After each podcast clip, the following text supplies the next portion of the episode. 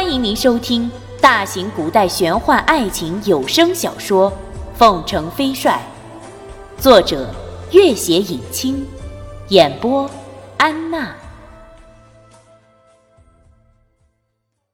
第九十五集，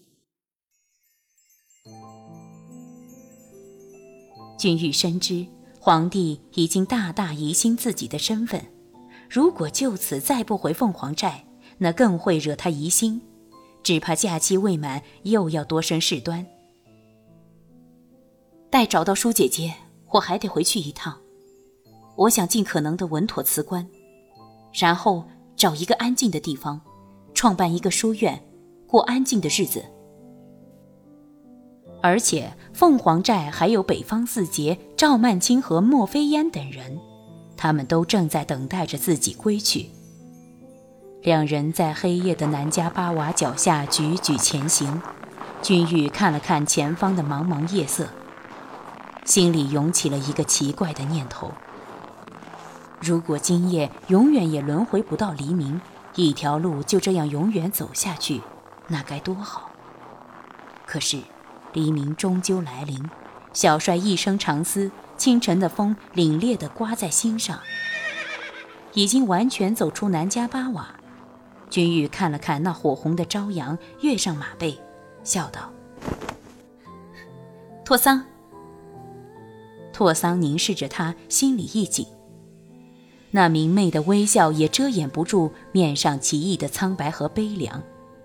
君玉的声音十分平静：“每次都是你看着我的背影，这次，你先离开。”拓桑点了点头，转过身。慢慢走了几步，然后运了功力飞奔起来。一会儿，身影已经完全消失在了雅鲁藏布大峡谷的崇山峻岭之中。朝阳下，君玉轻轻拍了拍马背，小帅扬蹄，慢慢的往完全相反的方向走去，每走一步都印下一个深深的血痕。这时。一个人影慢慢地从一棵堆满厚厚积雪的巨大古柏树后走出来。他虽然穿了极为罕见的特制雪貂斗篷，心上身上也是一阵冰凉。那两个微笑着告别的人，谁也没觉察出他的一路跟踪。若不是悲伤迷心，两个功力如此高强的人，怎会丝毫也察觉不出如此长时间的被跟踪？他追上去几步，又停了下来，斗篷一阵歪斜，四周一片寂静，只听得自己心底冷冷的绝望的声音。他看着少年以往的意气风发，挥斥方遒瞬间消失，马蹄慢移，少年伏在马背上，单薄的身子似乎一阵轻晃，心里一阵刺疼。这一刻，他忽然明白。自己万里迢迢来到这冰雪之地，并非是为了痛恨憎恶那拓桑，而是为了来看看他。他要远走，没有任何人能够阻拦，他自己更加不能。于是，唯有如此，才能再见他一面。也许是因为亲眼目睹了那太过令人痛彻心扉的永别。也许是因为第一次见到那微笑下面的深刻悲楚，他心里那股深深的怨恨突然消失得无影无踪，而另一种陌生的冲动却越来越强烈。再也不要去管那什么伯克多的费力了。如果可以握了他的手，如果可以好言安慰他，如果他允许，天涯海角又何尝不是天堂？那细微的声音是一些有着强悍生命力的四足小兽偶尔窜过。他仅走了两步，伏在马背上的少年依旧没有察觉出后面有人。小帅一声长嘶，马蹄轻扬，速度稍微加快了一点儿。太阳毫无温度的越升越高，山路越来越滑，小帅的速度更慢了下来。马上的少年依旧扶着，没有抬过头。一直跟在身后的人忽然有一种奇怪的感觉，这天地之间只有马蹄的声音，再也没有了丝毫鲜活的气息。前面是一条分岔口，主人依旧没有丝毫动静。小帅似乎漫无目的地走上了一条稍微平坦的山路，左边的山体是厚厚的积雪，右边是并不太深的一条沟壑。山路上的冰凌越来越滑，行路也越来越艰难。一只小松鼠从一棵小小的雪松上跳过，一团雪正落在小帅头上，小帅吃了一惊，但是。它是一匹久经训练的战马，虽然一惊，却并不慌乱，只是又加快了一点速度。又是一只无名的小动物突然窜出，那山路实在太滑，小帅的前蹄一歪，踏在了左边的一团厚厚的积雪上，那积雪立刻下陷。马上的主人似乎清醒了一点儿，刚刚抬起头来，已经来不及了。小帅的蹄子再也收不住，整个往沟壑里陷下去。立刻，厚厚的雪块漫天压下那沟壑，一场小小的雪崩卷了一人一马沉入了鹤顶。不，监狱！跟在后面的人发出一声撕心裂肺的惨呼，飞奔上去，却哪里还来得及？雪雾弥漫了眼睛。跟在后面的人心里一片空白，不由自主的身子已经随着那急速的雪雾一起坠了下去。待睁开眼来，四周是白茫茫一片，只听得小帅的一声悲鸣，却无法转头看他究竟在哪里。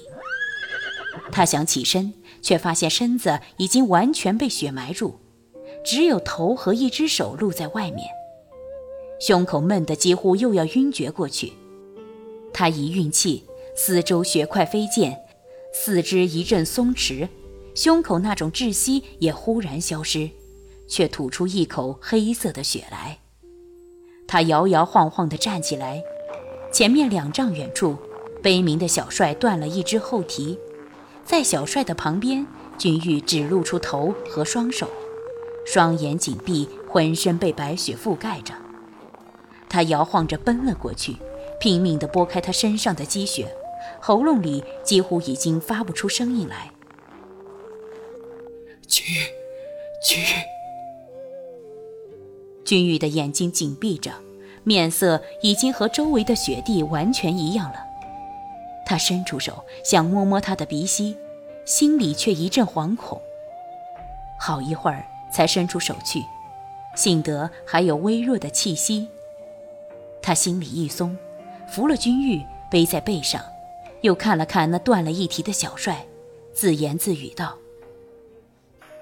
我管不了你了，你自求多福吧。”小帅瞪大眼睛看着这个人，长嘶一声，一瘸一跳地跟在了他身后。走出这条沟壑，前面是一条小径。他在越来越深沉的夜色里停了一会儿，看了看前方，上了一条小径。往回路的方向走去。这茫茫群山里并无人烟，穿越了重重回路，那里是通向驻地大臣府邸的方向。此举虽然危险，但是此刻再也没有什么比先救他的命更重要了。他背着一个人，摇摇晃晃地在前面走，身后小帅一瘸一拐地跟着，偶尔发出一声长嘶。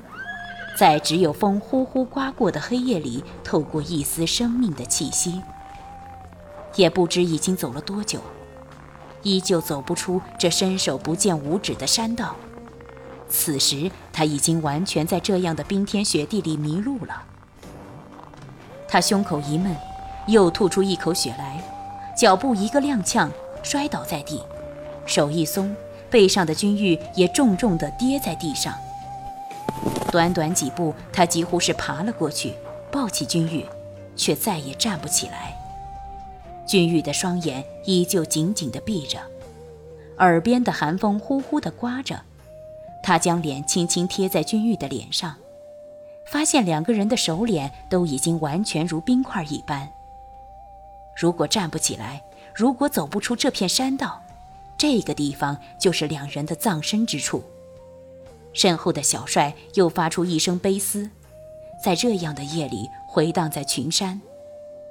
他紧紧地抱住君玉，在黑夜里惨笑一声，只觉得心里慢慢的宁静下来。此生此世，他从来不曾这般和君玉接近。他摸摸君玉的心口，还有微弱的跳动。他知道，很快在这样迷失的寒夜里。那跳动就要停止了，而自己的心跳也将要和他一起停止了。